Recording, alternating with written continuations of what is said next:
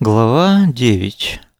Вина она выпила только несколько глотков и больше не стала, потому что оно вдруг чувствительно ударило в голову, а вот съела почти все, удивляясь своему сегодняшнему аппетиту. «За один вечер лишних полтора килограмма», пробормотала Полина, откидываясь на спинку стула.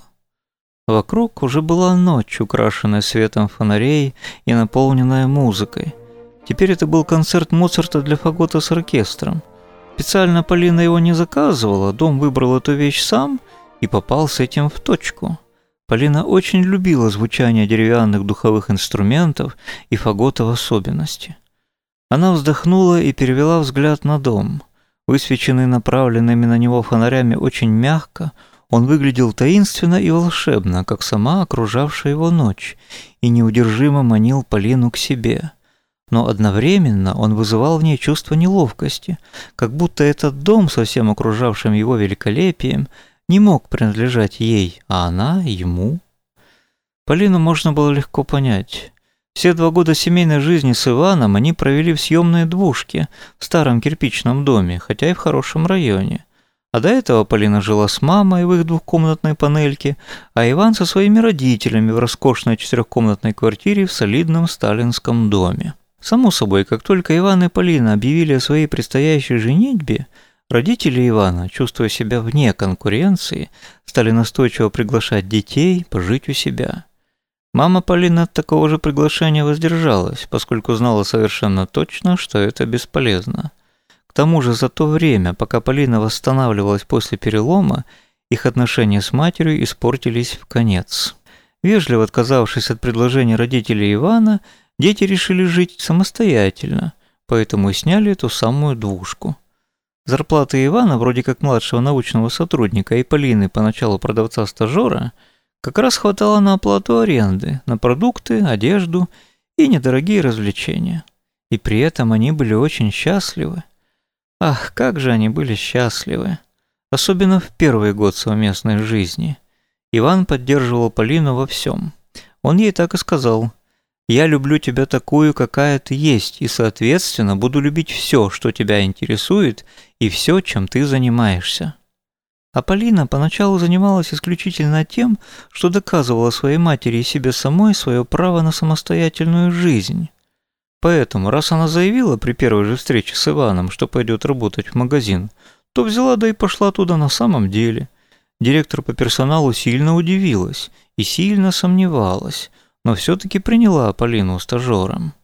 А у Полины все стало получаться буквально с первого дня. И в тонкостях работы в торговом зале она разобралась, и с разными категориями товаров научилась работать, и отношения с коллективом тоже наладила сразу.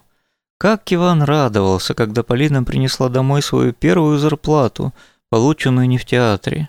Они решили это отметить, но не пошли ни в какой ресторан, а устроили дома романтический ужин для двоих, который плавно перетек в совершенно волшебную ночь.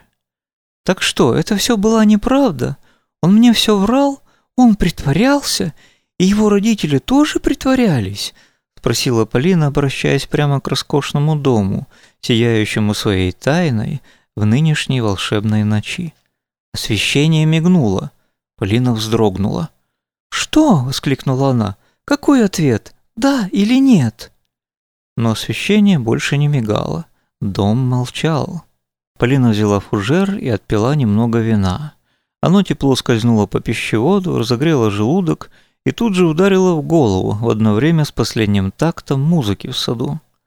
К ее глубочайшему сожалению и огорчению, в этот же момент ей вспомнилось одно крайне печальное обстоятельство – о котором она так не любила вспоминать и думать, что всегда старалась затолкать в самый дальний уголок памяти. Да, вот сейчас Полина сидит в этом таинственном саду совершенно одна, а до этого у них с Иваном было много прекрасных вечеров и дней, и еще более прекрасных ночей, когда они думали, что уже вот-вот заведут ребенка. Но он никак не заводился. Первый год Полина еще не очень волновалась. Иван тоже никаких претензий на этот счет ей не выражал. Но его родители нет-нет да намекали. Когда уже, мол, вы порадуете нас внуком или внучкой?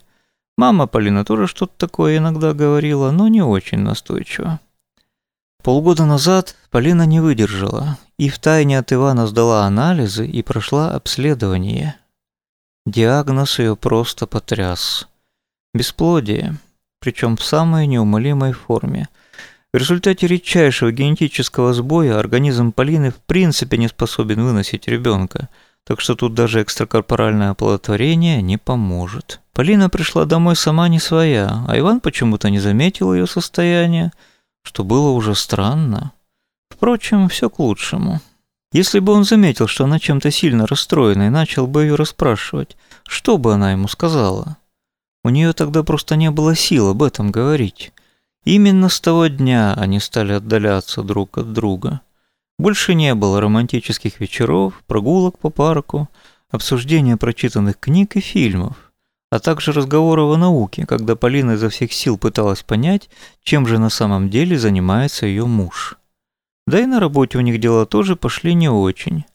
Иван говорил, что у него виснет какой-то проект и пропадал в своем институте дни напролет. Или, может быть, он не в институте пропадал, а в этом доме?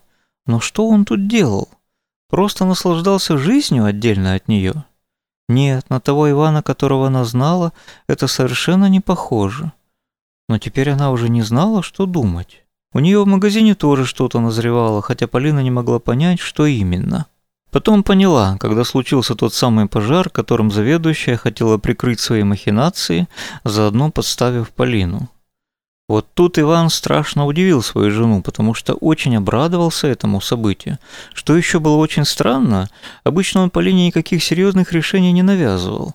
Но на этот раз Иван сказал ей прямо, что закончился определенный этап ее жизни, и лучше просто уволиться. Что она и сделала, причем с превеликим удовольствием, сама этому удовольствию удивляясь. Полина вздохнула и потянулась. Ей вдруг страшно захотелось спать. Да и музыка в саду больше не звучала. Только слышался лепет ветра и шорох листьев, а жужжание шмелей не было слышно. Ночная роса мешает им летать. Двери дома открылись.